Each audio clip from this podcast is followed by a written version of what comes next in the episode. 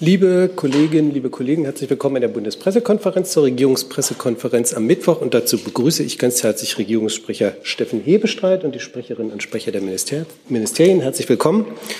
Und wie am Mittwoch üblich beginnen wir mit dem Bericht aus dem Kabinett. Herr Hebestreit. Ja, herzlich willkommen auch von mir. Ähm, die Bundesregierung hat heute den Entwurf eines zweiten Gesetzes zur Änderung des Wasserhaushaltgesetzes beschlossen. Damit werden einzelne Vorschriften der EU-Trinkwasserrichtlinie umgesetzt, wonach zur öffentlichen Wasserversorgung auch die Bereitstellung von Leitungswasser durch Trinkwasserbrunnen an öffentlichen Orten als Aufgabe der Daseinsvorsorge gehört. Alle Bürgerinnen und Bürger soll im öffentlichen Raum auf diese Weise der Zugang zu qualitativ hochwertigem Trinkwasser ermöglicht werden. Dies ist ein wichtiger Beitrag, gerade auch mit Blick auf künftige Hitzeereignisse in urbanen Räumen. Zugleich können durch verringerte Nutzung von Flaschenwasser Ressourcen geschont werden. Der Gesetzentwurf schafft darüber hinaus die Ermächtigungsgrundlage für eine Verordnung, um weitere Vorgaben der EU-Trinkwasserrichtlinie umzusetzen. Sie betreffen die Risikobewertung und das Risikomanagement der Einzugsgebiete von Entnahmestellen dieser Trinkwassergewinnung. Die EU-Trinkwasserrichtlinie ist in Teilen bereits in Deutschland rechtlich umgesetzt. Die noch verbliebenen Vorgaben sollen im Wege gesondert umgesetzt werden, ähm, insbesondere durch Änderung des Infektionsschutzgesetzes und der Trinkwasserverordnung. Und das Gesetz bedarf der Zustimmung des Bundesrates. Und dann habe ich noch einen zweiten Punkt aus dem Kabinett. Und ähm, heute hat die Bundesregierung ähm, nein, ich fange anders an. Die Bundesregierung schätzt den Wirtschaftspolitischen Rat des unabhängigen Sachverständigenrates SVR bekanntlich sehr. Er leistet als unabhängiges Beratergremium der Bundesregierung wertvolle Arbeit. Die besonderen wirtschaftswissenschaftlichen Kenntnisse und volkswirtschaftlichen Erfahrungen der Ratsmitglieder sind für die Bundesregierung von hohem Wert. Das Bundeskabinett hat heute entschieden, dem Bundespräsidenten Ulrike Malmendier und Martin Werding zur Berufung in den Sachverständigenrat zur Begutachtung der gesamtwirtschaftlichen Entwicklung vorzuschlagen. Wir sind sehr froh, mit Ulrike Malmendier, so ist es, glaube ich, richtig betont, eine der weltweit führenden Ökonominnen und Ökonomen für den Sachverständigenrat gewonnen zu haben.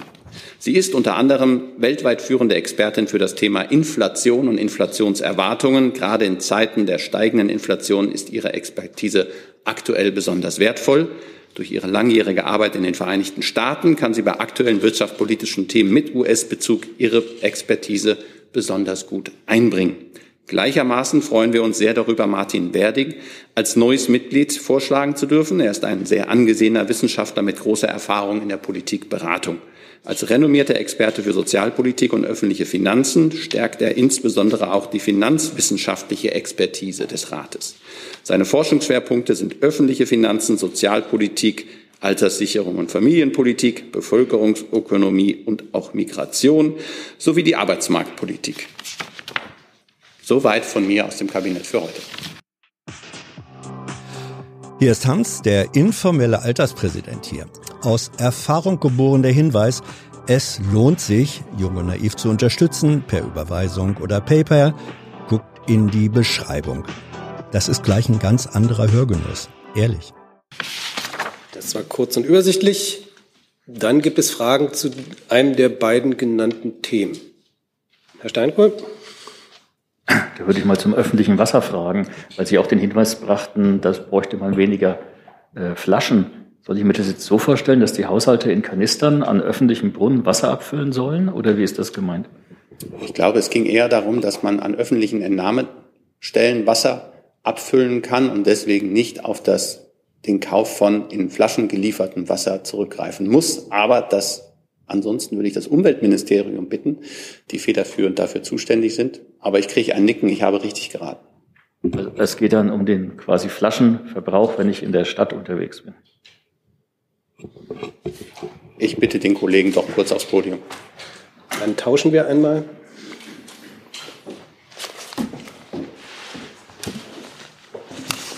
Dankeschön, Herr Kautz.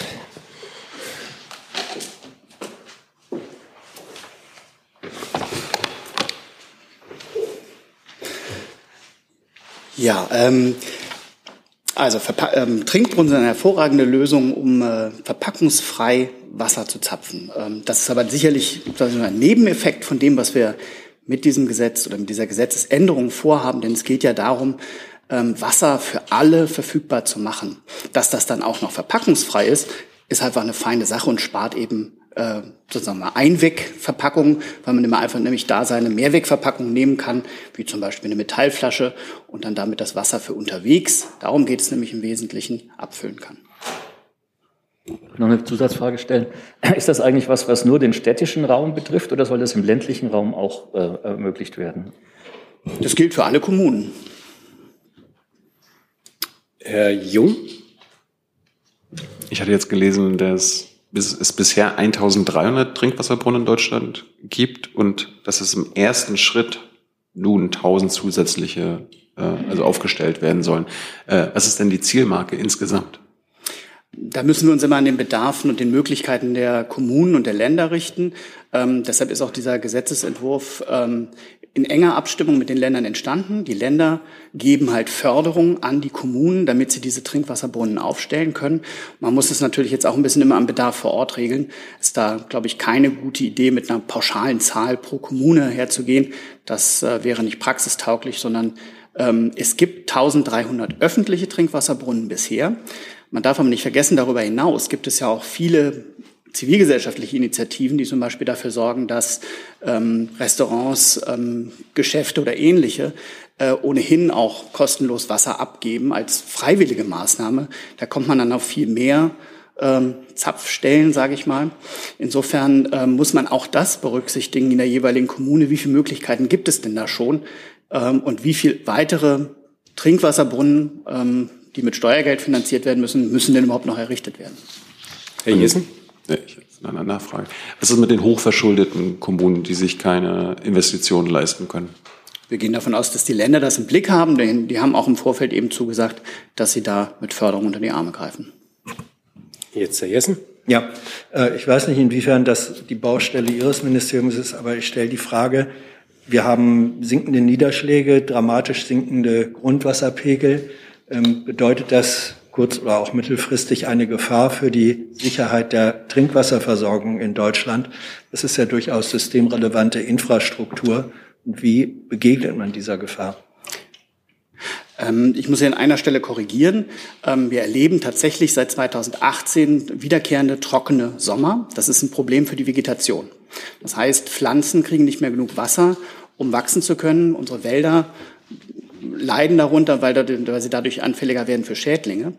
Das Grundwasser allerdings ist nach wie vor bis zu, äh, ist im guten Zustand. Also wir gehen davon aus, dass 95 Prozent der Grundwasserkörper in Deutschland in einem guten Zustand sind. Das heißt, das Wasserproblem, was wir haben, befindet sich bislang noch an der Oberfläche, dort wo Vegetation Wasser benötigt, aber es ist kein Grundwasserproblem.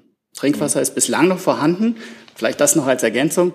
Langfristig warnt die Wissenschaft davor, dass wir da äh, eine sinkende Tendenz haben. Aber deshalb äh, haben wir auch gerade die nationale Wasserstrategie in der Ressortabstimmung, um eben dem langfristig vorzubauen.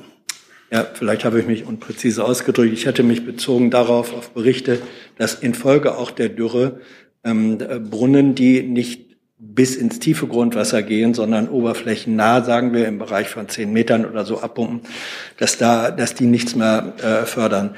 Das heißt, ich verstehe Sie richtig, dass die, dass die äh, Grundversorgung mit Trinkwasser, die aus tiefen Grundwasserlagen und glaube auch aufbereitetem Oberflächenwasser schöpft, auch mittelfristig gesichert ist. Das ist die Erkenntnis Ihres Hauses. Wir gehen davon aus, dass die Trinkwasserversorgung äh, gesichert ist. Wie gesagt, langfristig sagt uns die Wissenschaft, müssen wir uns um unser Wasser kümmern. Wir sehen ja jetzt schon, das lesen Sie sicher auch, äh, Wasserknappheiten treten regional auf. Das ist ein Problem. Äh, verschiedene Kommunen entscheiden dann äh, über bestimmte Regeln der Wasserrationierung. Swimmingpools, äh, Gartenbewässerung ähm, ähm, oder die Befüllung von Swimmingpools und Gartenbewässerung darf dann nicht mehr stattfinden. Das sind bisher temporäre Maßnahmen, aber im Zeichen der Klimakrise sind das sicherlich Probleme, die man sich zunächst vor Ort anschauen muss, weil es erstmal ein regionales Problem ist. Aber mit der nationalen Wasserstrategie wollen wir eben schauen, dass es eben bestmöglich auch durch den Bund unterstützt wird. Weitere Fragen zum Thema Wasser? Das ist nicht der Fall. Dann Feuerfall für andere Fragen. Herr Jordans. geht sogar auch um ein Wasserthema, aber diesmal geht es um die Flüsse. Ähm, der Wasserpegel in den, in den deutschen Flüssen wie auch anderswo in Europa sinkt ja äh, kontinuierlich ähm, derzeit wegen der ähm, anhaltenden Trockenheit. Äh, und viele ähm, Binnenschiffe können nicht mehr so viel laden äh, wie vorher, sonst fahren sie auf Grund. Welche Gefahr sieht denn die Bundesregierung hier in den kommenden Tagen und Wochen? Und ähm, könnte äh, die Anlieferung von Kohle und Öl ähm, entlang der Schifffahrtswege ähm, vielleicht bedroht sein. Ich weiß nicht, ob das Umwelt- oder Verkehrsministerium da. Verkehr. Verkehr.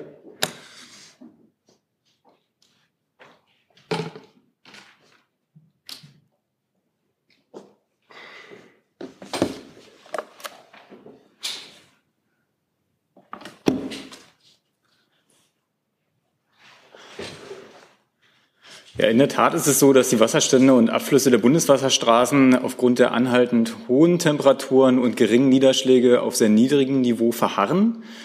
Äh, das gilt insbesondere für den Rhein, äh, dessen nautisches Nadelöhr, in dem Fall der Pegel Kaub, eben äh, sehr niedrig ist, weiterhin aber für Schiffe mit geringem ähm, Niedriggang passierbar ist. Ähm, trotz einiger angekündigter Niederschläge in dieser Woche ähm, erwarten wir allerdings tatsächlich eine, eine äh, Intensivierung des Niedrigwassers.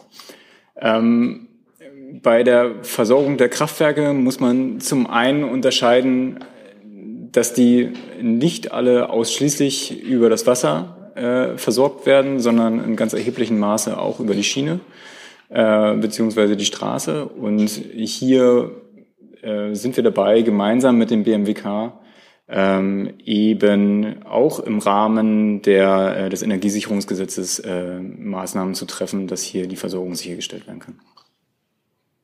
Zusatz?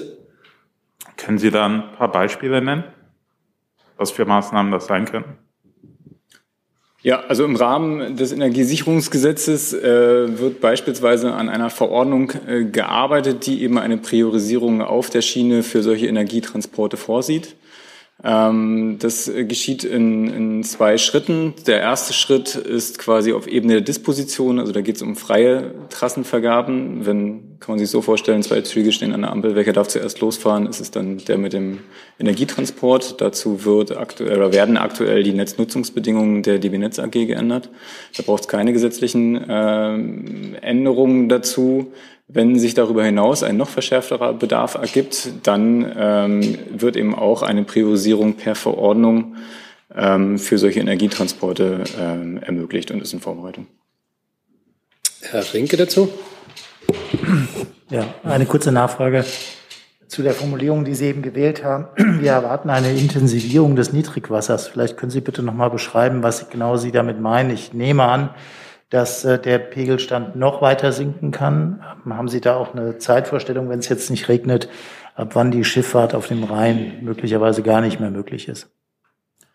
Nein, das kann ich pauschal nicht sagen. Äh, ich kann hier darauf verweisen, wir haben eine sehr, sehr gute ähm, Vorhersage, die auch Ihnen zugänglich ist. Das ist die, die Live-Übertragung der Pegelstände, die Sie bei der, beim Bundesamt für äh, Gewässerkunde finden. Dort finden Sie alle Live-Pegel, dreimal täglich werden die, glaube ich, abgerufen. Ähm, dazu gibt's ähm, die Niedrigwasserberichte eben dieser Behörde, die eben auch einen Ausblick darauf geben. Äh, grundsätzlich ist es so, dass keine Bundesbehörde den Fluss an sich für die Schifffahrt äh, sperrt, äh, sondern die Schiffseigner bzw. Kapitäne eben in eigener Verantwortung entscheiden, äh, wie viel sie oder wie viel sie abladen, wie lange dann noch eine Fahrt für sie rentabel ist. Herr Steiner dazu? Ja, kann aber sein, dass sich das ans BMUV dann richtet. Das müssten Sie selber äh, kurz dann für sich klären. Ähm, gibt es Rückwirkungen durch die Pegelstände, die niedrigen Pegelstände auf den Kühlbetrieb bei Kernkraftwerken in Deutschland oder nicht? Das muss ich tatsächlich abgeben, ja. Ähm, ja, dann versuchen wir das erstmal. Doch. Ja, ja. Äh, wir kommen jetzt nicht umhin, die Frage erstmal zu beantworten, aber ich, äh, äh, können Sie dazu was sagen? Dann gerne. Dann machen wir das erstmal. Ansonsten versuche ich jetzt mal ein bisschen zu sortieren, damit wir hier nicht so viele Wechsel haben.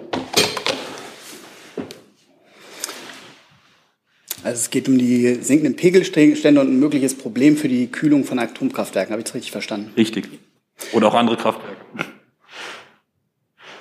Also ich kann nur zu den Atomkraftwerken etwas sagen und ähm, da sind es bislang keine Probleme bekannt. Also jedenfalls nicht, wie Sie es zum Beispiel aus Frankreich kennen. Gut, gibt es, ja, machen wir dann, bevor ein Wechsel ansteht, frage ich dann vorsichtshalber nochmal, ob es dann Fragen ans Umweltministerium noch gibt. Ansonsten äh, weitere Fragen zum Thema Wasser, das müssen wir erstmal abschließen. Das ist nicht der Fall. Dann habe ich als nächstes auf meiner Liste Herrn Lange. Nee, das ist es. Ja. Danke. Äh, eine Frage an die Bundesregierung, also an Herrn Hebestreit oder ans Auswärtige Amt zu den Getreidelieferungen aus der Ukraine. Wie haben Sie die Nachrichten aufgenommen, dass der erste Tanker äh, kein Getreide offenbar transportiert, sondern Tierfutter, Mais. Äh, ich frage auch vor dem Hintergrund, weil Ernährungssicherheit und äh, Getreidelieferungen aus der Ukraine auch auf dem G7 einen sehr breiten Raum eingenommen haben. Und offenbar scheint es da ja jetzt nicht zu funktionieren. Danke. Herr Lang, ich glaube, da wissen Sie mehr als wir. Das heißt nicht, dass es nicht stimmt, aber wir haben die Information nicht und können uns deswegen dazu nicht äußern. Wir haben zu Recht darauf gewiesen, verwiesen, dass es intensive Verhandlungen darum gibt und gegeben hat, dass die Getreidevorräte, die es in der Ukraine gibt, dass die außer Landes gebracht werden können, um ähm, dort anderswo Hungersnöte abzuwenden. Ähm, was den konkreten Fall angeht, ähm, müssten wir, wenn wir mehr wissen, das nachreichen. Weitere Fragen dazu? Dazu, Herr Jung? Zu Getreide allgemein ans Landwirtschaftsministerium, ja. Aber jetzt nicht bezogen auf Ukraine. Ähm,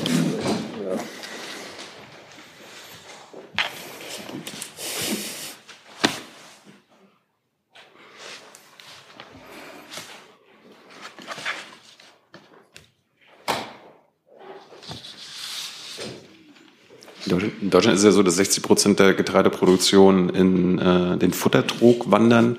Ähm, da, das ist ja die größte Stellschraube in Sachen Futtergetreide. Was tut dann Ihr Ministerium, damit äh, dieser Anteil massiv sinkt? Ja, vielen Dank für die Frage. Äh, Sie haben recht, tatsächlich geht ein sehr großer Anteil des in Deutschland produzierten Getreides in den Trog, also für die ähm, Futtermittelversorgung. Ähm, es ist aber nicht nur dieser Teil. Ein großer Teil des Getreides wird zum Beispiel auch energetisch genutzt. Sie haben gesagt, 60 Prozent für die Tierernährung, 14 Prozent ähm, des Getreides geht in die energetische Nutzung. Wir haben schon oft betont, es geht darum, sich das ganze Spektrum der Verbrauchsseite anzuschauen. Das heißt, wir müssen darüber sprechen, dass wir effizienter mit den Ernten umgehen. Wenn ich da vielleicht ein paar Zahlen zu nennen kann. 25 äh, Millionen Tonnen Getreide verfüttern wir an Nutztiere. Das ist das, was Sie angesprochen haben. 10 Millionen Tonnen Getreide, die angebaut werden, wandern in den Tank. Und wenn wir umgerechnet in Getreideeinheiten mal ähm, gegenwiegen, was wir wegwerfen, dann werfen wir auch nochmal 10 Millionen Tonnen Getreide in die Tonne. Hier liegt ein Riesenpotenzial. Und ähm, allein mit diesen Sachen, mit diesen Zahlen könnten ähm, wir mehr Menschen satt bekommen als mit einem Getreide, was jetzt aus der Ukraine beispielsweise nicht rauskommt und dem Weltmarkt zur Verfügung steht. Ein wichtiger Hebel ähm, dafür ist natürlich der Umbau der Tierhaltung. Ähm, inzwischen ist klar, da gibt es auch gesellschaftlich eine Mehrheit, dass es Verbesserungen bei der Tierhaltung geben muss. Im Koalitionsvertrag ist vereinbart, die Tierhaltung umzubauen. Das ist eine gesamtgesellschaftliche Aufgabe, die vor allem vier Punkte ähm, beinhaltet. Zum einen braucht es eine klare Zukunftsperspektive für die Tierhaltung in Deutschland. Das heißt, das Höfesterben muss beendet werden und den jungen Landwirten und Landwirtinnen muss ein Weg aus der ökonomischen Sackgasse gezeigt werden, in der sie sich befinden. Zweitens sollen die Tiere deutlich besser gehalten werden. Und drittens muss Deutschland einen Beitrag zur ähm, globalen Ernährungsfrage leisten. Und der vierte Punkt, äh, Landwirtschaft muss äh, einen Beitrag gegen Klimakrise und Artensterben leisten. Ähm, Dafür gibt es eine einfache Formel insgesamt. Das heißt, wir müssen weniger Tiere im Stall haben und mehr Wertschöpfung für die Landwirte.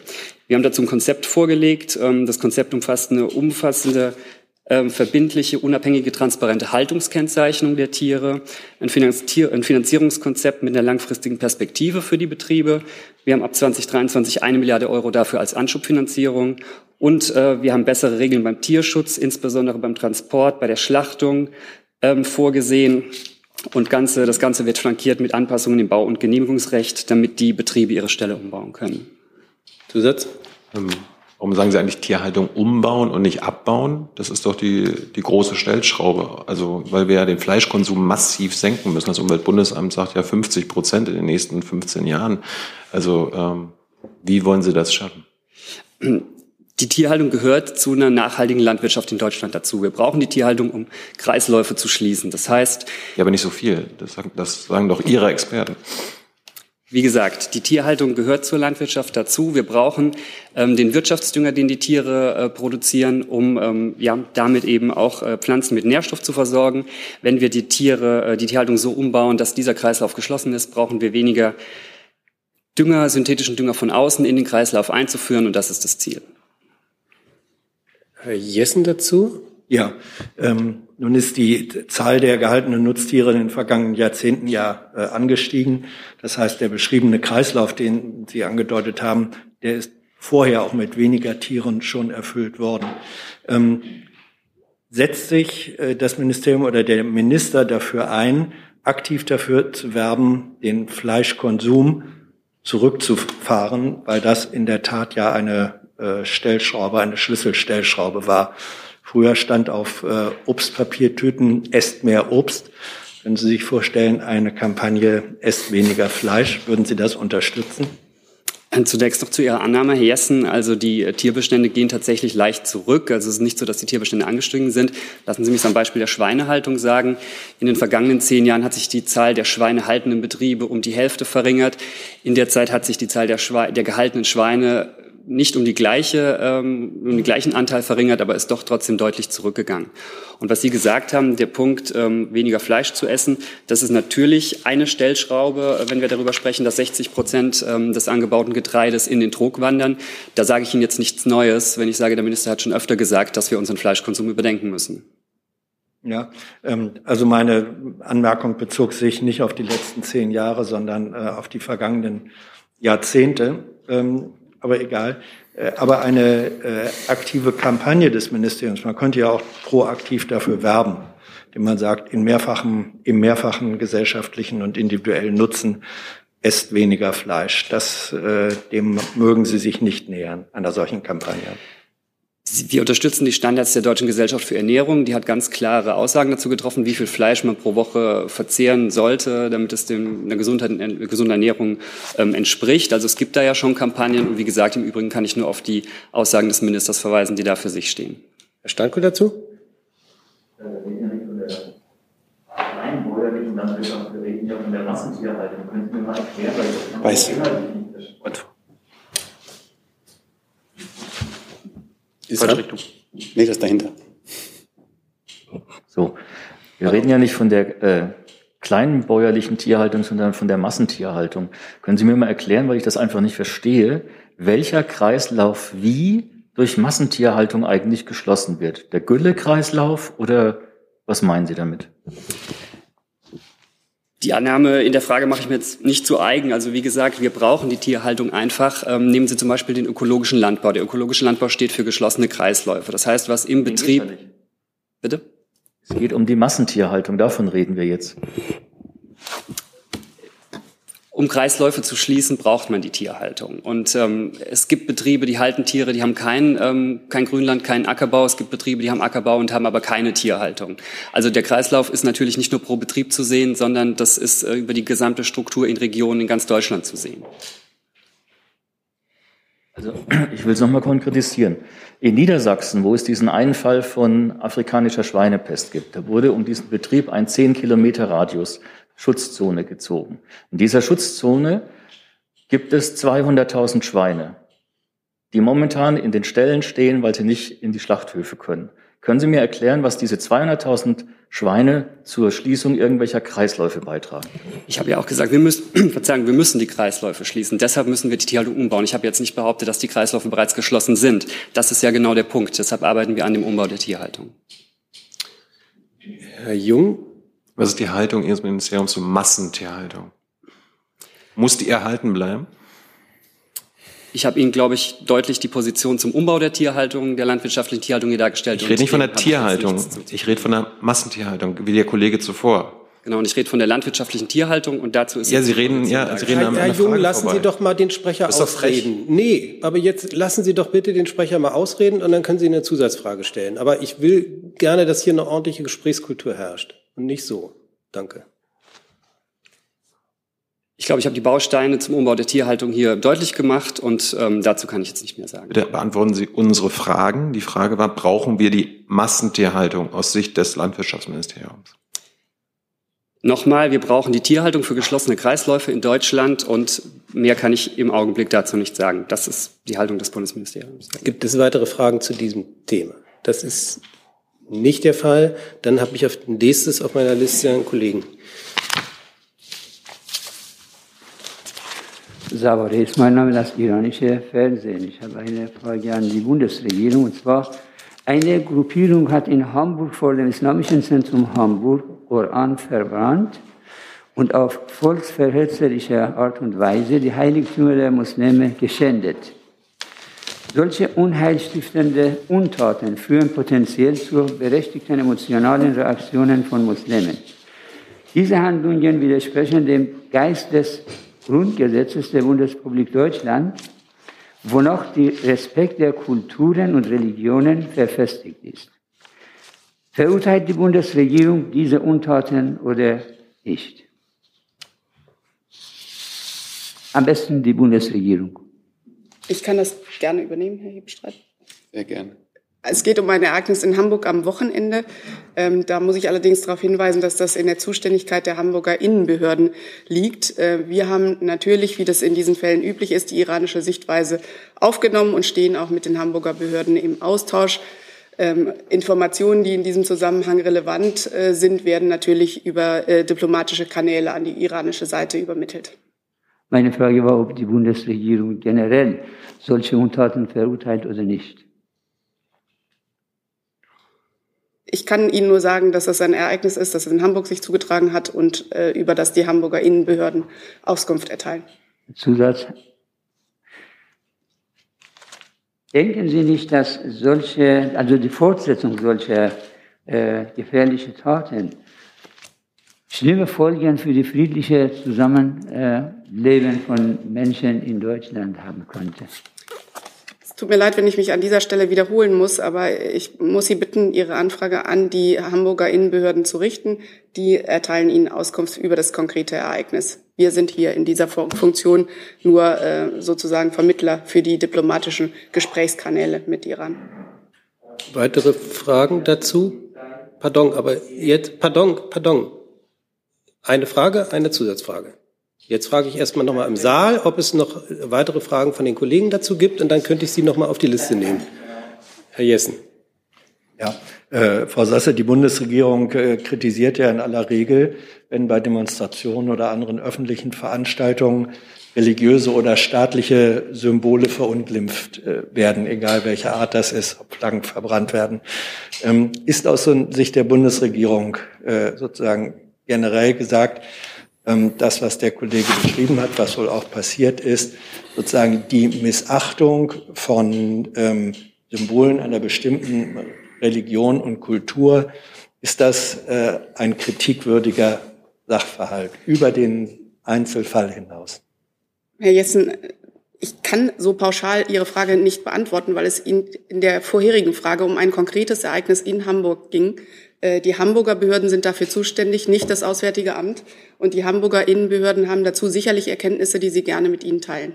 Vielleicht kann ich ergänzen, weil Sie, Herr Jessen, ja schon völlig zu Recht die Grundhaltung dieser Bundesregierung und auch ihrer Vorgänger beschrieben hat. Und natürlich ist es so, dass wir auch das äh, Missachten und das Schänden religiöser Symbole verurteilen, ohne dass wir uns auf den konkreten Fall, den der Kollege hier angesprochen hat, beziehen können, weil es, wie gesagt, die Informationen dazu in Hamburg sind. Aber grundsätzlich ist auch diese Bundesregierung der von Ihnen beschriebenen Haltung, der sie folgt. Vielen Dank. Sie nochmal, bitte.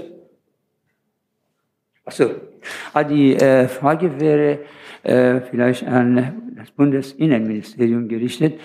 Äh, Bilder zeigen eindeutig, dass die Polizei dort präsent gewesen ist, indem diese Verunglimpfung stattgefunden hat. Man hat Koranblätter zerrissen, mit Füßen getreten und auch in Brand gesteckt. Man erwartet ja von der Polizei eigentlich eine Art Einschreiten in solchen gesetzlich äh, verbotenen Handlungen? Ja, vielen Dank für die Frage. Ich kann mich eigentlich den äh, Vorrednern nur anschließen. Das äh, Handeln der Polizei richtet sich nach Recht und Gesetz und äh, ist ein Hamburger Sachverhalt. Das heißt, Sie müssten Ihre Frage an die, an die Hamburger äh, Innenverwaltung richten. Die ist für die Polizei in Hamburg zuständig.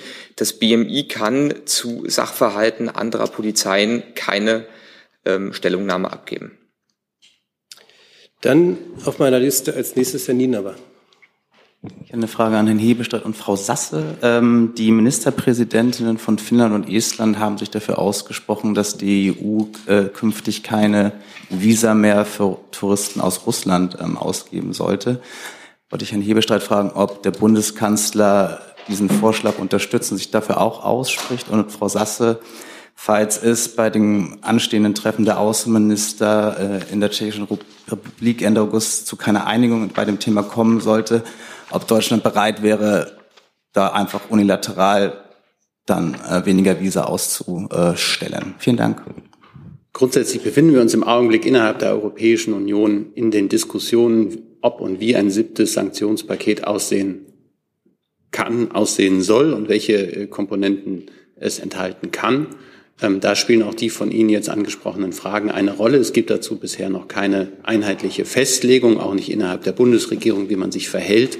Und insofern ist es auch hochspekulativ, wenn ich auf den zweiten Teil Ihrer Frage abzielen darf, wie wir im Falle eines Falles agieren würden. Grundsätzlich ist es so, dass wir sehr bestrebt sind, EU-einheitliche Regeln zu verabschieden. Das ist die Stärke, die sich auch in diesem Konflikt ähm, gegenüber dem Aggressor Russland ausgezeichnet hat. Und da kümmern wir uns drum und bemühen uns auf europäischer Ebene möglichst einheitlich zu agieren. Zusatz?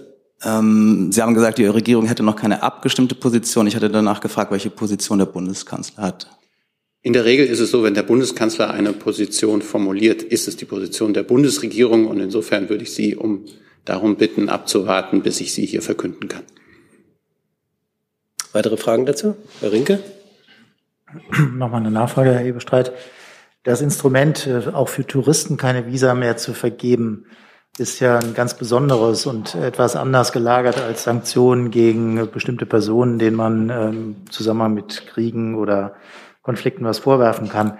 Deswegen ähm, dieses Instrument, was vorgeschlagen wurde von einigen EU-Ländern, ist aber aus Sicht der Bundesregierung durchaus eins, was die Bundesregierung erwägen könnte. Habe ich Sie da richtig verstanden? Da würde ich jetzt genau das machen, was ich Herrn Nienaber gegenüber gerade abgelehnt habe, nämlich diesen Vorschlag zu bewerten. Er wird innerhalb der Europäischen Union von einigen Ländern vorgebracht und damit ist er auf dem Tisch. Und darüber muss man jetzt, muss die Bundesregierung für sich und auch innerhalb Europas diskutieren. Diese Diskussion ist noch nicht abgeschlossen und deshalb werde ich hier keinen Zwischenstand vermelden können. Ähm, und da bitte ich ein bisschen um Geduld. Ja, wenn ich nochmal nachfragen darf, aber Sie haben ja gesagt, dass es in der Bundesregierung diskutiert wird. Also das heißt, Sie schließen ein solches Instrument der Sanktionierung nicht aus. Ich äh, tue mich immer in den Situationen schwer, wo Sie mich auf die, äh, darauf festnageln wollen, ob ich etwas ausschließe oder etwas nicht ausschließe, weil es daraus dann die nötigen ähm, Agenturmeldungen generiert werden. Ähm, dann möchte ich mich insoweit präzisieren, dass die Bundesregierung diesen Vorschlag, der auf der europäischen Ebene vorgebracht worden ist, zur Kenntnis genommen hat. Herr Jung? Ist denn die Außenministerin offen für die Bestrafung der Zivilbevölkerung? Ich glaube, Herr Hebestreit hat gerade äh, sehr deutlich äh, gemacht, wie die Position der Bundesregierung ist. Herr Nina aber selber hat auch auf das äh, anstehende, bevorstehende Außenministertreffen hingewiesen in Prag, bei dem unterschiedliche Meinungen auch ausgetauscht werden werden. Und äh, ich kann vielleicht nur auch nochmal, um das Ganze faktisch einzuordnen, äh, für die Berichterstattung darauf hinweisen, dass es hier nicht nur um Visa für russische Touristen geht, sondern es geht zum Beispiel auch um Personen der Zivilgesellschaft, es geht um Schüler, Studierende, äh, Visa für enge Verwandte von EU-Bürgern oder auch in EU wohnhafte russische Staatsangehörige. Also das ist eine ganz breite ähm, äh, Zahl von Personen, die da äh, zur Diskussion stehen würde, wenn, äh, wenn diese Diskussion so geführt wird. Und äh, da Sie entnehmen meiner Wortwahl, dass das alles sehr hypothetisch ist, wie Herr Hebestreit selber deutlich gemacht hat, ähm, wird, werden die Gespräche dazu geführt werden und äh, den greifen wir an dieser Stelle nicht vor. Äh, mit welchen Vorschlägen fährt die Bundesregierung denn nach Prag? Also was wollen Sie denn in ein Sanktionspaket packen? Dazu kann ich Ihnen heute an dieser Stelle noch nichts mitteilen. Haben, haben Sie? Herr Stenner. Äh, Innenministerium, um das Bild komplett zu machen. Herr Lavrenz, ähm, wie schaut's denn aus? Gibt es aus sicherheitsbehördlicher Sicht, respektive aus Sicht des BMI, denn äh, eine erhöhte Notwendigkeit zur Verschärfung der Regeln? Ich kann das gerade nicht weitergehender kommentieren, als es eben gemacht wurde. Es gibt da Vorschläge und es gibt ein Verfahren, was da eingehalten wird. Und äh, das BMI ist da mit den Ressourcen natürlich äh, im Austausch zu, aber ich kann Ihnen da jetzt keinen aktuellen Verfahrensstand mitteilen. Das ist ja auch nicht meine Frage gewesen, sondern meine Frage ist, ob das BMI in seiner Sicherheitseinschätzung zu dem Schluss kommt, dass es geboten wäre, aus Sicherheitsgründen mehr Visa zu versagen, respektive den Prozess zumindest zu verändern. Ja, eine solche Einschätzung ähm, hat natürlich vermutlich Auswirkungen auf das Ergebnis und ähm, ich kann Ihnen die momentan nicht mitteilen. Da, dazu noch Herr Jordans, dann als letzter Fragesteller dazu. Ähm, Herr Referenz, weil äh, Frau Sasse gerade äh, erwähnt hat, dass die Zahl derer, die von so einer Maßnahme betroffen werden könnte, ähm, doch größer äh, sein könnte, würde ich gerne fragen, ob Sie im Zuge der Prüfung ähm, dieses Vorschlags vielleicht auch eine Zahl erhoben haben, äh, wie viele Menschen in Deutschland gegebenenfalls ähm, betroffen sein könnten. Also nur russische Staatsbürgerschaft ja. oder nicht die deutsche haben. Da liegt mir keine Statistik vor, wie viele Menschen das betreffen würde, wenn so eine Regelung in Kraft treten würde. Dann der Kollege ganz hinten mit einer neuen Frage. Ja. Torben Lening, Mitteldeutscher Rundfunk, Herr Hebestreit. Äh, mehrere Konsumgesellschaften, die Vorsitzenden, haben einen offenen Brief an Bundeskanzler Scholz geschrieben, wo sie ihn dazu auffordern, seine Sanktionspolitik gegen Russland zu überdenken, sprich eigentlich die Sanktionen aufzuheben war das Thema im Kabinett. Was entgegnet der Bundeskanzler da? Das war kein Thema im Kabinett und bei öffentlichen Briefen oder offenen Briefen hält es der Bundeskanzler grundsätzlich so, dass es dazu, dass sie werden zur Kenntnis genommen, aber offene Briefe werden nicht offen kommentiert. Grundsätzlich ist aber auch so, wenn ich das Ihre Nachfrage vorausahnend der Bundeskanzler hat in der Vergangenheit und wird das sicherlich auch morgen in seinem Auftritt in der Bundespressekonferenz, wenn Sie ihn das fragen würden, noch einmal betonen, dass er die Sanktionspolitik der Bundesregierung, der Europäischen Gemeinschaft, der internationalen Verbündeten sehr unterstützt, auch die Wirksamkeit der Sanktionen, insbesondere mit Blick auf Russland, ähm, für richtig und wirksam hält. Und insoweit ähm, ergibt sich auch alles weitere Dennoch, ähm, die Konsumvorsitzenden sagen, dass sie eine, in einer großen Existenzgefahr wären. Sieht die Bundesregierung diese Existenzgefahr und äh, wie bewerten Sie dieses Gesuch der Vorsitzenden der Konsumgesellschaften? Dann würde ich jetzt auf den offenen Brief, auf den ich ja gerade schon angespielt habe, antworten, was ich ja gerade gesagt habe. So einfach geht es nicht. Ähm, grundsätzlich ist es so, dass die Bundesregierung ähm, ein breites Paket an Hilfen auch zur Verfügung stellt und im Blick hat für betroffene Unternehmen, für betroffene Branchen, die von den Sanktionen jetzt auch ähm, ähm besondere Betroffenheit erfahren. Ähm, das ist seit Anfang an, das so begleitet das unser Sanktionsregime. Man kann nicht alle Härten abfedern, das ist auch klar. Aber ähm, die Wirksamkeit der Sanktionen einerseits und die Bedeutung der Sanktionen sind unbestritten aus Sicht der Bundesregierung. Sie werden auch fortgesetzt. Weitere Fragen dazu? Dann nächste Frage, Kollege hier vorne. Ja, Neues Thema. Nightline, Zeitung für kommunale Wirtschaft. Ich habe äh, eine Frage zum Thema Energiefinanzen an die Bundesregierung oder das Bundesfinanzministerium. Es hat sich ja sowohl der Herr Habeck als der Herr Lindner dafür ausgesprochen, dass die Gasumlage von der Mehrwertsteuer befreit wird. Und jetzt gab es das Argument, da stünden europarechtliche Gründe dagegen. Mich würde interessieren, welche dies, diese Gründe genau sind. Was Finanzministerium, danke.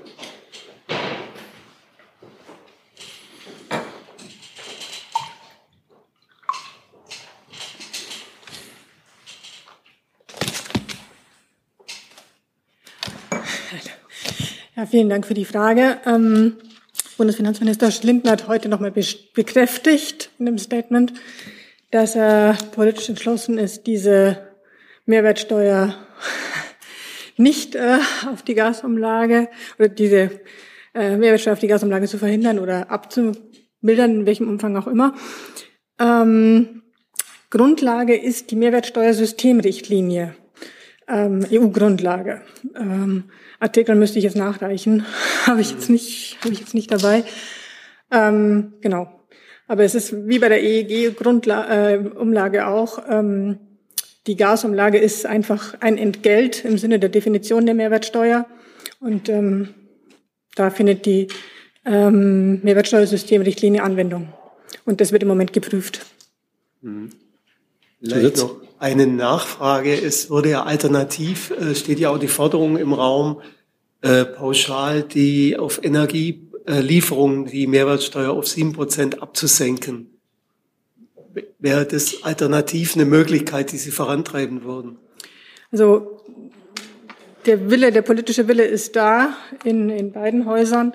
Und ähm, wie da die Prüfung jetzt im Einzelnen sind, muss ich Sie um Geduld bitten. Hm. Intern am, am, am Arbeiten, ja. Okay. Herr Rinke dazu? Ja, eine Anschlussfrage, nur um es richtig zu verstehen. Also Herr Lindner möchte nicht, dass die Mehrwertsteuer äh, erhoben wird, muss es aber wahrscheinlich tun. So habe ich Sie richtig verstanden, hoffe ich. Ähm, deswegen hätte ich auch ganz gerne nochmal nach einer Alternative gefragt. Also wenn die Mehrwertsteuer erhoben werden muss, was wäre denn dann ein möglicher Ausgleich? Auch das muss ich Sie nochmal vertrösten, wird geprüft, ähm, inwieweit da eine Ausnahme möglich ist oder inwieweit sonstige Maßnahmen möglich sind. Herr Steinkohl dazu? Umlage reden, dann ist es ja eigentlich eine Gasbeschaffungsumlage, aber es gibt ja auch Überlegungen für eine Gasspeicherumlage. Wie ist da der Stand der Dinge und äh, was könnten wir könnten dadurch auf die Bürger zusätzliche Belastungen zukommen nochmal? Sie sprechen jetzt von Überlegungen zu einer Gasspeicherumlage. Es geht nicht um Überlegungen, sondern es geht äh, um einen Paragraphen im Energiewirtschaftsgesetz, der es den ähm, Unternehmen und nicht, nicht den Unternehmen, sondern dem ist der äh, THE, also dem Infrastruktur, den Marktgebietsverantwortlichen für den Gasmarkt dieser, äh, diesem ähm, Unternehmen, das nicht übrigens nicht gewinnorientiert arbeiten äh, darf, ähm, ermöglicht, ähm, Entgelte ähm, zur die, die das Unternehmen eben hat zur Speicherbefüllung ähm, umzulegen. Das ist aber kein Automatismus. Ich gebe nochmal da den Gesamtkontext ähm, äh, zur Kenntnis. Die ähm, Speicher, die Gasspeicher in Deutschland müssen in den nächsten Monaten befüllt werden. Deutschland hat im EU-Vergleich sehr scharfe Vorgaben für die Befüllung dieser Gasspeicher. 75 Prozent im September, 85 Prozent im Oktober und 95 Prozent im November. Damit gehen wir auch über die EU-Vorgaben hinaus. Und um diese Befüllung sicherzustellen, das entsprechende Gas zu besorgen, die Verträge dafür zu machen, die, Logistik dafür sicherzustellen, äh, kommen äh, der Firma THE Kosten auf. Das Ganze ist aber dazu da, um eben eine Gasmangellage in Deutschland zu verhindern. Und diese Kosten sind mit den Erlösen durch den Verkauf ähm, des Gases immer zu verrechnen. Also insofern gibt es hier ähm, keinen Automatismus. Keinen Automatismus heißt, es gibt keine zusätzliche Belastungen für die Bürger oder heißt das das doch nicht? Im Moment ist es ja so, dass der Verkaufspreis, wenn Sie also Gas aus dem Speicher herauslassen, ähm, höher ist äh, wie, die, äh, wie der Preis, äh, mit dem Sie das Gas einlagern. Und genau in so einer Situation, ähm, die momentan der Regelfall ist, ähm, gehen wir nicht äh, davon aus, dass also so eine äh, Umlage eine relevante Größe erreicht im Moment. Weitere Fragen zum Thema Gas sozusagen im weitesten Sinne, dann Herr Jung, danach Herr Rinke. Herr Hoffmann, Lernfrage. Stimmt es, dass äh, für hundertprozentiges Ökogas die Gasumlage auch gelten soll? Reden wir jetzt von der Gasbeschaffungsumlage?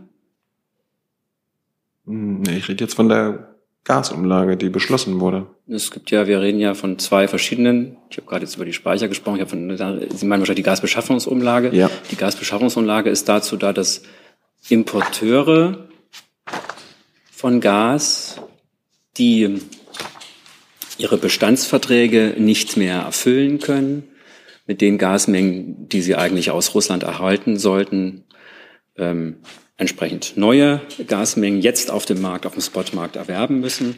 Und diese Kosten, die zusätzlichen Kosten, die dort entstehen, die können Sie ab 1. Oktober eben entsprechend geltend machen. Und dann können Sie diese zu 90 Prozent in einem Entgelt, das die das ist dann ja die Umlage, die, die die Firma, dass die Firma Trading Hub Europe äh, errechnet, entsprechend auf die Energieversorger umgelegt werden. Ich habe jetzt keine Aussage dazu, ähm, ob äh, da es eine Einschränkung für bestimmte Qualitätskriterien vom Gas, wie Sie sie jetzt ansprechen, gibt. Hier geht es erstmal um Gasimporteure. Ja, und dieses Gas wird ja meistens aus echtem Biomethan, aus der Bioabfallvergärung äh, gewonnen. Das wird ja nicht importiert, das wird hier produziert. Und äh, wir haben äh, die Kenntnis, dass auch die Gasumlage für dieses hier produzierte Ökogas gelten soll. Wenn, also die Gasumlage Sie wissen nicht, ob das nicht stimmt, oder? Die Gasumlage bezieht sich auf Ersatzkosten, auf die Beschaffung, Beschaffungskosten, die zusätzlich ähm, hier entstehen. Ich, wie gesagt, ich kann gerade keine Aussage dazu treffen, ob dort die Qualität, ein gewisser Standard, den Sie jetzt auch ähm, ernennen, da eine Rolle spielt. Ich kann das gegen, äh, gegebenenfalls nachreichen, aber ja. ich kann jetzt keine ähm, Aussage dazu treffen, dass es da einen Unterschied macht, woher das, äh, welche Erzeugungsart das Gas äh, hat. Aber ich glaube, da wäre eine Nachlieferung sinnvoll. Herr Jessen? Ja, ich möchte das einfach nur äh, präzisieren. Es ist ja so, dass die Gasumlage von den Gasverbrauchern gezahlt wird. Und ich glaube, der Kern der Frage äh, ist der, und sagt, was mü müssen auch Gasverbraucher die 100 Prozent inländisch, inländisch erzeugtes Ökogas verbrauchen, müssen die auch Umlage zahlen? Und wenn ja, warum denn? Weil das, was mit der Umlage finanziert wird, erreicht diese Ökogasverbraucher ja gar nicht. Sie müssten also für etwas zahlen, was ihnen dann am Ende gar nicht zugutekommt. Das ist, glaube ich, der Kern. Ja, ich glaube, die Frage ist klar. Es ist äh, klar, nur noch mal zur Darstellung, äh, dass es, was auch klar ist, ist, dass auf die Kunden, die Endkunden, die Verbraucher und Verbraucherinnen an der Stelle hohe Kosten zukommen können. Ähm, ich will es noch mal, noch, noch mal trotzdem korrekt darstellen. Die Energieversorger, ist eine Umlage, die auf die Energieversorger kommt und die einen Entgelt, weil es auf die Energieversorger kommt. Diese entscheiden, wie wann und ob das Entgelt auf die Verbraucher umgelegt wird. Nur nochmal, damit das, der korrekte Kontext juristisch gesehen auch dargelegt ist. Ja, ich habe das auch verstanden. Also wirklich nur noch mal Nachfrage. Es ist, die Frage es, ist angekommen mit dem Biogas. Ja, ja. ja. Die, die Frage ist, ob die, ähm, ob die Energieimporteure auch Kostenweitergabe machen dürften an Verbraucher, die sozusagen ganz anderes Gas nur verbrauchen. Ich, denke, es ist also Die Importeure können keine, äh, können an Gas-Endkunden keine Entgelte weitergeben. Das kann nur der Energieversorger, nicht der Importeur. Aber wie gesagt, wir klären äh, die Frage, hat das Gas in seinem Qualitätsstandard äh, da eine, eine Relevanz bei der Berechnung? Aber Herr Rinke hatte ich noch als äh, dazu, bitte. Aber jetzt nicht zu der Umlage, sondern. Nee, aber zum, wenn wir beim Thema Gas bleiben, dann ist okay. Zum Thema Gasturbine. Wir hatten am Montag gehört, äh, dass sich die Turbine immer noch in Deutschland befindet. Da ja ein gewisser Zeitdruck äh, da ist, wollte ich nur noch mal nachfragen, haben Sie neue Informationen, dass die Turbine jetzt auf dem Weg nach Russland ist? Ich selbst an dieser Stelle habe jetzt keine neue Erkenntnisse. Und die beste Quelle für neue Erkenntnisse ist dann immer auch der Lieferant und der Überbringer und Übermittler der Gasturbine Siemens Energy. Dann neues Thema, Frau Kollegin. Eva Ellermann aus dem ARD Hauptstadtstudio. Vielen Dank. Ähm, ich habe zwei Fragen zu einem Themenkomplex. Einmal ans Bundesarbeitsministerium und auch ans Bundesfamilienministerium. Und zwar, und zwar geht es um den ähm, Vorschlag, den Kleinen Augenblick, damit die Kollegen erstmal wechseln, okay. weil sonst genau. die Aufmerksamkeit vielleicht nicht voll da ist. Dankeschön. Ähm, Thema Ehrenamt. Ähm, Bundesinnenministerin Faeser hat einen Vorschlag gemacht, um das Ehrenamt zu stärken und mehr Ehrenamtler zu gewinnen. Ähm, zum Beispiel sie ein Jahr eher in die Rente äh, schicken zu können als äh, Gesprächsgrundlage. Frage ans Bundesarbeitsministerium. Ähm, wäre das finanzierbar? Und Frage ans Bundesfamilienministerium, ist äh, diese Idee, also etwas früher in Rente gehen zu können für Ehrenämtler, ein geeignetes Mittel, um das Ehrenamt zu stärken? So Grundsätzlich ist natürlich einfach Ehrenamt und ehrenamtliches Engagement immer irgendwie sehr wertzuschätzen. Inwiefern so ein Vorschlag, den ich übrigens auch jetzt überhaupt nicht als Vorschlag empfunden habe, sondern als, als eine Idee, die ich jetzt auch nur medial kenne und nicht im O-Ton, ähm, hängt natürlich die Finanzierung immer aus von der, aus, ab von der Ausgestaltung. Also was wird am Ende als Ehrenamt definiert? Es gibt in Deutschland, glaube ich, ungefähr drei, 30 Millionen Menschen, die irgendeine Art von Ehrenamt ausüben. Ähm, die Finanzierbarkeit eines, wie gesagt, eher Idee als Vorschlag, vielleicht ordnet das das Innenministerium auch nochmal ein, ähm, hängt halt von der Ausgestaltung ab. Ich habe dazu tatsächlich auch keine Ergänzung für das Familienministerium. Darf ich noch eine kurze Nachfrage stellen? Ähm, ist es denn ähm, überhaupt schon Thema oder eine Idee, um das Ehrenamt zu stärken? Es gibt ja diverse Ideen, ähm, da auch ähm, eben an der Rente oder am Renteneintrittsalter etwas zu ändern für Menschen, die ein Ehrenamt übernommen haben? Richtet sich an wen? Ähm, vielleicht an Frau Klamt, weil ja das Bundesfamilienministerium auch für das Thema Ehrenamt zuständig ist. Zu dem konkreten Vorschlag habe ich jetzt momentan keine ähm, Erkenntnisse. Ich schaue gerne, ob wir da was nachreichen können. Noch jemand etwas dazu? Ja, also wir sind als BMRS ja jetzt nicht federführend für Ehrenamt zuständig, deswegen kann ich da natürlich auch nicht so viel Clues zu sagen. Aber wie gesagt, vielleicht ist es nochmal einzuordnen, ob es sich wirklich um einen Vorschlag handelt. Ja, ich kann vielleicht dazu noch mal ähm, ein bisschen einordnen. Die Bundesinnenministerin hat gestern Abend beim Redaktionsnetzwerk Deutschland eine Talkveranstaltung besucht. Da waren auch Bürgerinnen und Bürger eingeladen. Es ging da um die ganze Palette politischer Themen, auch Themen, die das Bundesinnenministerium nicht in erster Zuständigkeit betreffen. Es ging bei einer Bürgerfrage um die Stärkung des Ehrenamtes und daraus entspann sich eine Diskussion über ähm, ein Dienstjahr, ein Gesellschaftsjahr, wie man es auch immer äh, bezeichnen möchte. Und in der Folge ist das als einer der Vorschläge gemacht worden. Das heißt, es ist in der Diskussion gewesen ähm, und hat sich dort so als äh, Vorschlag entpuppt. Herr Steinkoff? Ministerium. Ähm, würden Sie das denn grundsätzlich für möglich halten? Äh, oder ist das eine sachfremde Verknüpfung von verschiedenen Sachen miteinander? Äh, ich meine, wir sind in der Situation, da fordern die einen schon die Rente mit 70. Äh, und wenn jetzt, äh, was weiß ich, Hunderte, Tausende, Zehntausende ehrenamtlich Tätige früher in Rente gehen können, äh, stärkt das ja auch nicht gerade das Rentensystem.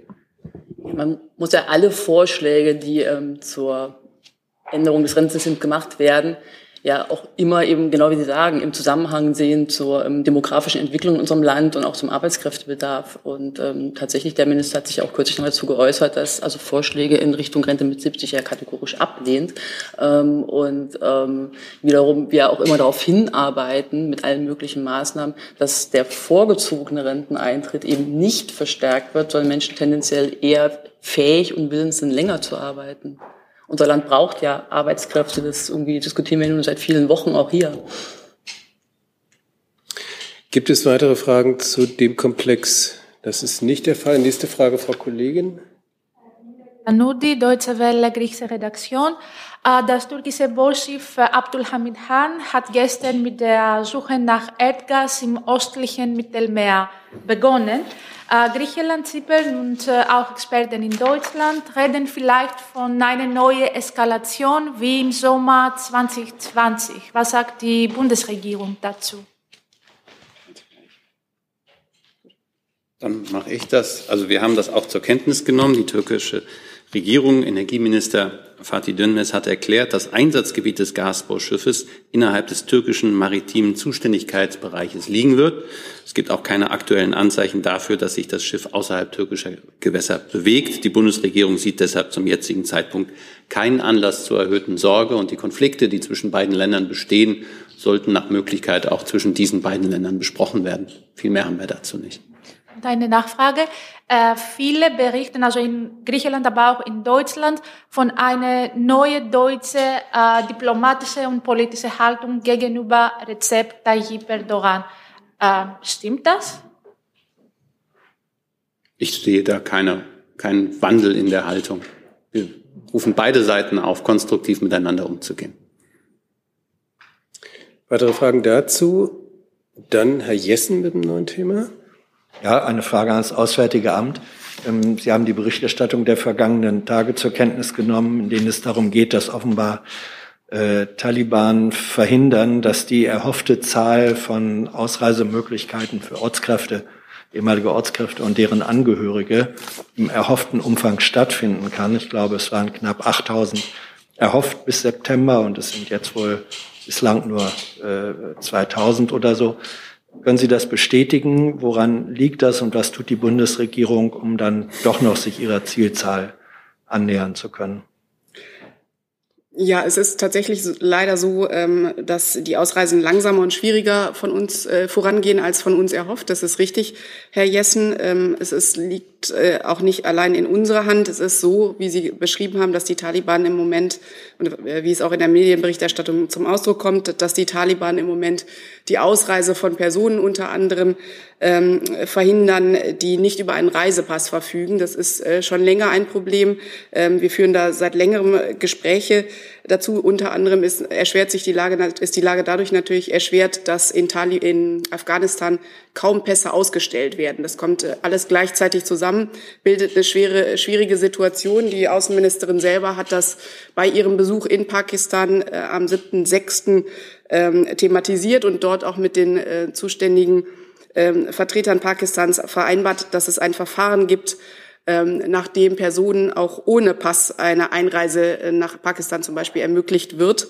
Dieses Verfahren ähm, wurde auch in diesem Jahr bereits äh, einmal erfolgreich umgesetzt und äh, es wurde eben vereinbart, dass dieses Verfahren erneut umgesetzt werden kann. Aber das wird jetzt aktuell durch die Erhaltung der Taliban ähm, blockiert. Wir führen natürlich weiter, wir bemühen uns weiter um, um eine Lösung. Ich kann vielleicht bei der Gelegenheit sagen, dass in, in, nach aktuellem Stand 21.759 Visa für afghanische Ortskräfte und besonders Schutzbedürftige erteilt worden sind. Wir haben diese Zahl ja immer wieder hier an dieser Stelle aktualisiert. Deswegen möchte ich das an der Stelle auch tun und möchte ergänzen, dass wir eben weiter ähm, in unseren Bemühungen äh, engagiert sind. Ähm, wir führen unter anderem auf technischer Ebene Gespräche weiter mit den Taliban, versuchen unsere Einflussmöglichkeiten auf die Taliban zu nutzen, um äh, da eben die Zahl der Ausreisen ähm, wieder zu äh, beschleunigen.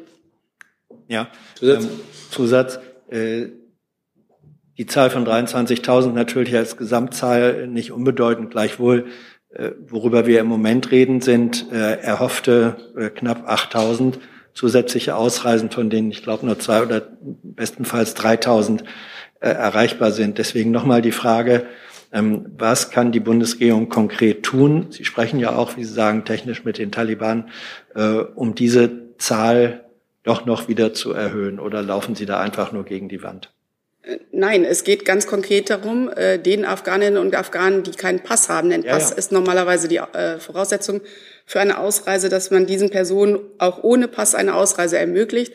Dazu laufen Gespräche mit den Taliban, wie ich gerade besch äh, beschrieben habe, um diese Blockadehaltung da aufzuheben. Dazu laufen auch natürlich weiter Gespräche mit den Nachbarstaaten Afghanistans. Und äh, ich gl glaube, wir haben immer wieder deutlich gemacht, dass wir da in unseren Bemühungen nicht nachlassen, sondern weiterhin wirklich mit aller Kraft äh, darum bemüht sind, ähm, solchen Ortskräften und Schutzbedürftigen, ähm, die wir identifiziert haben, tatsächlich die Ausreise auch zu ermöglichen.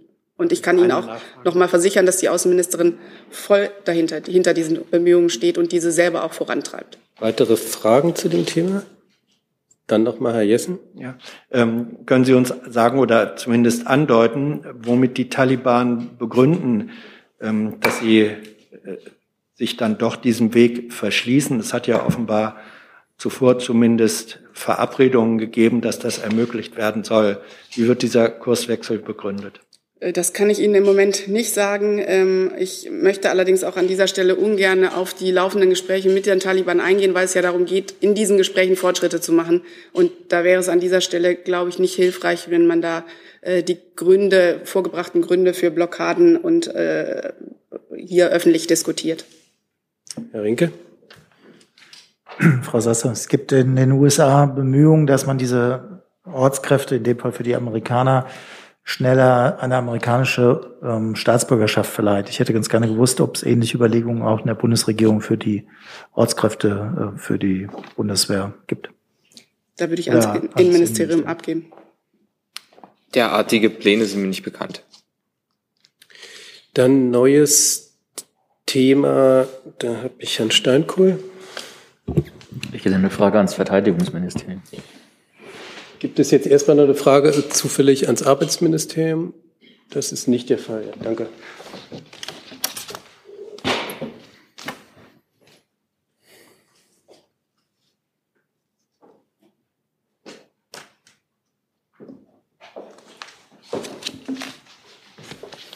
Der FDP-Abgeordnete Markus Faber ist nach mehreren Tagen aus der Ukraine zurückgekommen und hat berichtet unter Berufung auf das Verteidigungsministerium, dass von den 15 äh, aus Deutschland und den Niederlanden gelieferten Panzerhaubitzen 2000 aktuell nur, fünf einsatzfähig, nur noch fünf einsatzfähig seien. Ähm, haben Sie darüber eigene Erkenntnisse, eigene Zahlen? Können Sie das bestätigen? Seitens des BMVG halten wir uns mit ähm, Einsatzbereitschaftsangaben der ukrainischen Armee zurück und das tue ich auch hier. Herr Jung dazu? Wurden ukrainische Streitkräfte an der Reparatur von Panzern und Panzerhaubitzen ausgebildet? Das haben wir hier schon ausgeführt, ähm, sowohl Logistik als auch eine Zusammenarbeit in ähm, der Ersatzteillieferung und ähm, der Ausbildung an Maßnahmen, um die Einsatzbereitschaft wiederherzustellen, gehören ähm, zu dem Paket dazu, das Deutschland liefert. Können Sie sagen, wie viele ukrainische Soldaten Nein. Panzer reparieren können? Dann neue Frage, Herr Steiner. Ja, und dafür bräuchte ich bitte auch noch das BMG und das BMF. Die Gab es, pardon, gab es hier, gibt es jetzt noch eine Frage ans Verteidigungsministerium, damit wir hier nicht zu oft das, das ist nicht der Fall. Es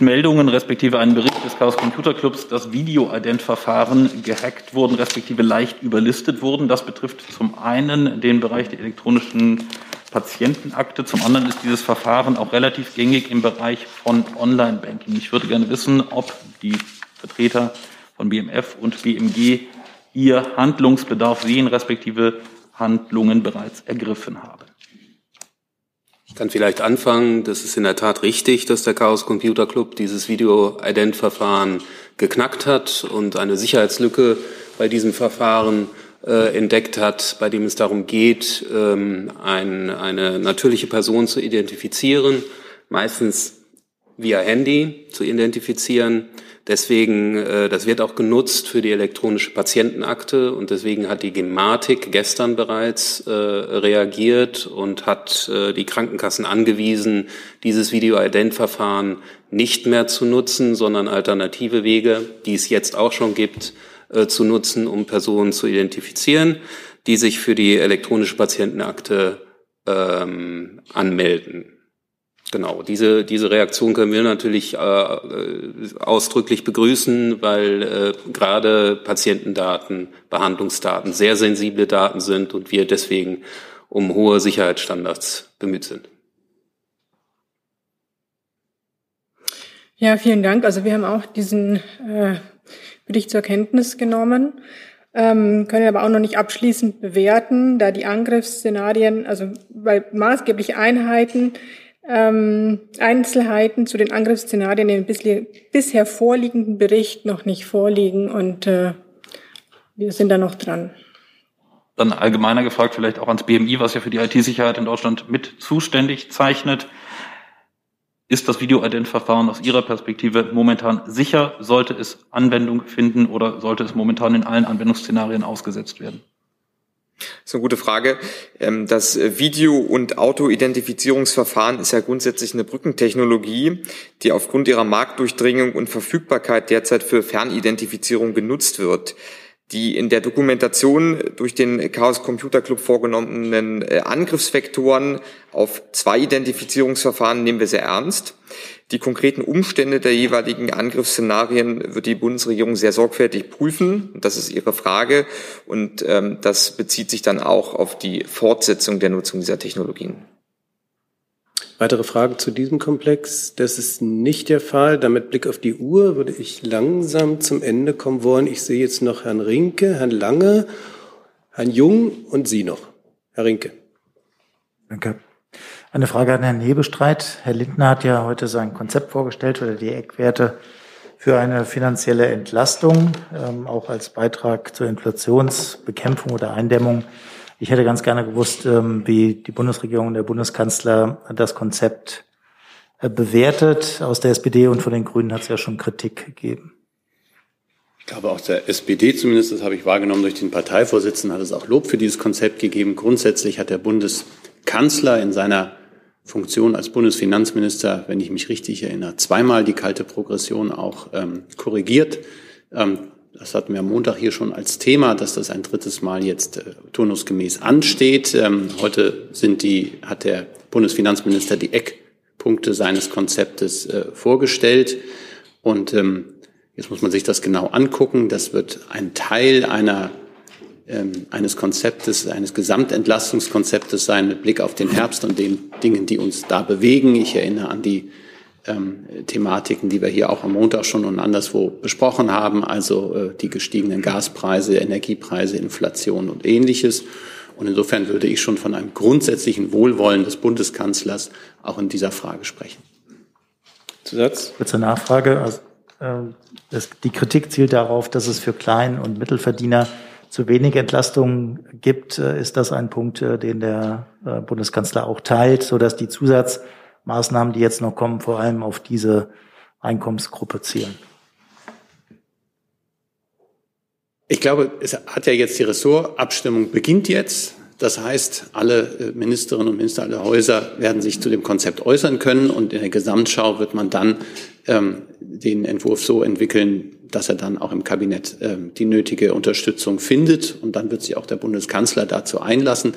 Ähm, dem Bundeskanzler, aber auch der kompletten Bundesregierung ist es wichtig. Das hat er vor wenigen Wochen auch noch einmal mit dem äh, britischen äh, Fußballsong You Never Walk Alone ähm, äh, versucht ähm, deutlich zu machen, dass alle Bürgerinnen und Bürger ähm, entlastet werden können, dass sie nicht alleingelassen werden mit den immens steigenden Preisen und Kosten, die wir im Herbst zu gewärtigen haben. Und in der Gesamtschau dieser Ankündigung sind alle Beschlüsse zu sehen. Ähm, das Konzept, das Herr Lindner heute vorgestellt hat, ist Teil eines größeren Gesamtkonzeptes, was in den nächsten Wochen miteinander ähm, besprochen und entwickelt werden muss. Dann als nächsten Herrn Lange nochmal. Ja, eine Frage ans BMZ bitte.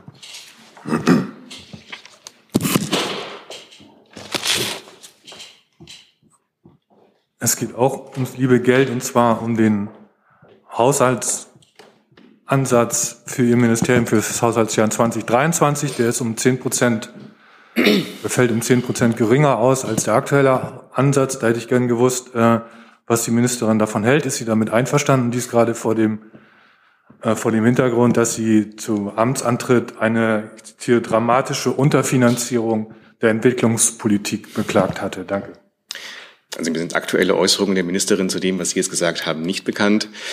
Ähm, ganz allgemein kann man, glaube ich, sagen, dass ähm, der Haushalt des BMZ in den vergangenen Jahren ja aufgrund der Pandemie und anderer Ereignisse stark angewachsen ist. Ähm, er wird dadurch, dass jetzt die Pandemie, ähm, ich mir das beherrschende Thema ist, wird da jetzt wieder so ein bisschen auf Normalmaß zurückgeführt.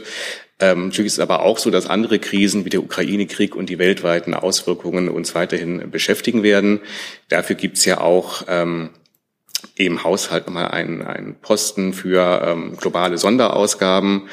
Ähm, außerdem ist ja auch in den vergangenen Jahren unser Haushalt noch aufgestockt äh, worden. Ähm, da war, gehen wir davon aus, dass auch im kommenden Jahr wieder der Fall sein wird. Und ansonsten ähm, gibt es das parlamentarische Verfahren, wo ja in den letzten Jahren auch am, in unserem Etat immer noch was gemacht worden ist.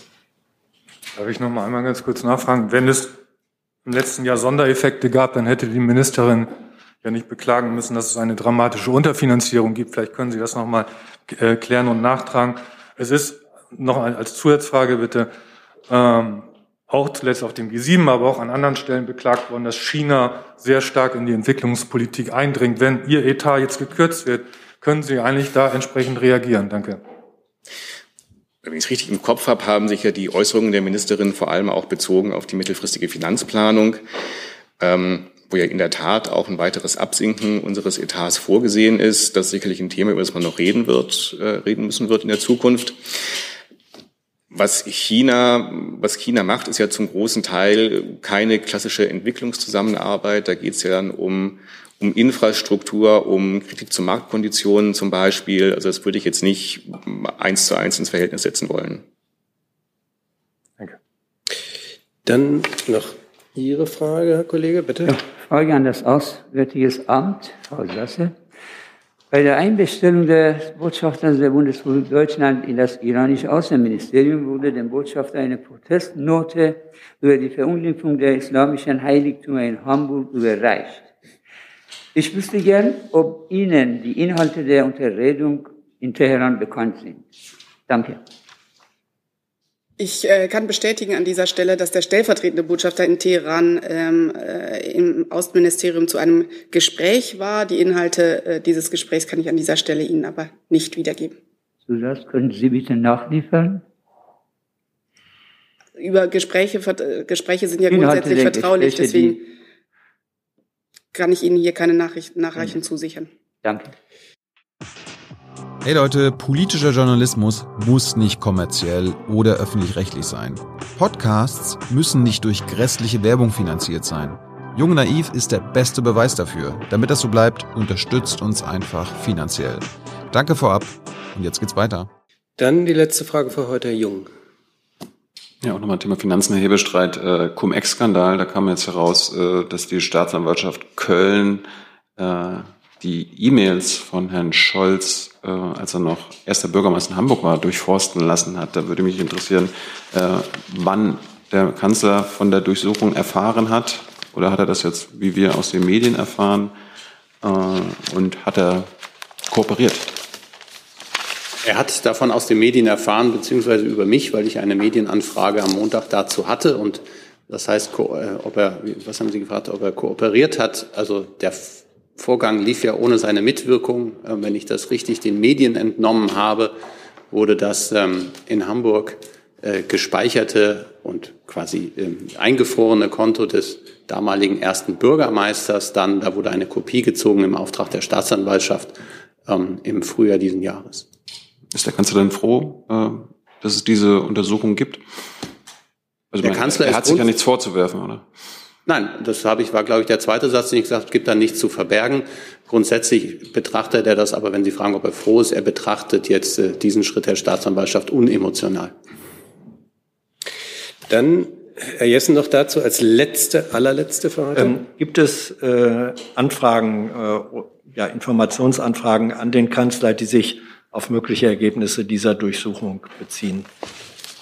Vielleicht darf ich dazu einen Halbsatz, auch wenn ich nur Gewohnheitsjurist bin. Das ist geschehen, ähm, weil er als sogenannter unbeteiligter Dritter in einem anderen Verfahren, ging es um eine Finanzbeamtin in Hamburg, ähm, als unbeteiligter Dritter gesehen wurde. Er ist da nicht beschuldigt. Es hat auch, also wenn es diese Fragen gäbe, die Sie ja jetzt fragen, dann hätte er ja über diesen Umweg erfahren, und nicht über äh, das Hamburger Abendblatt, dass es einen solchen Vorgang gegeben hat. Also kann ich das zum jetzigen Zeitpunkt verneinen.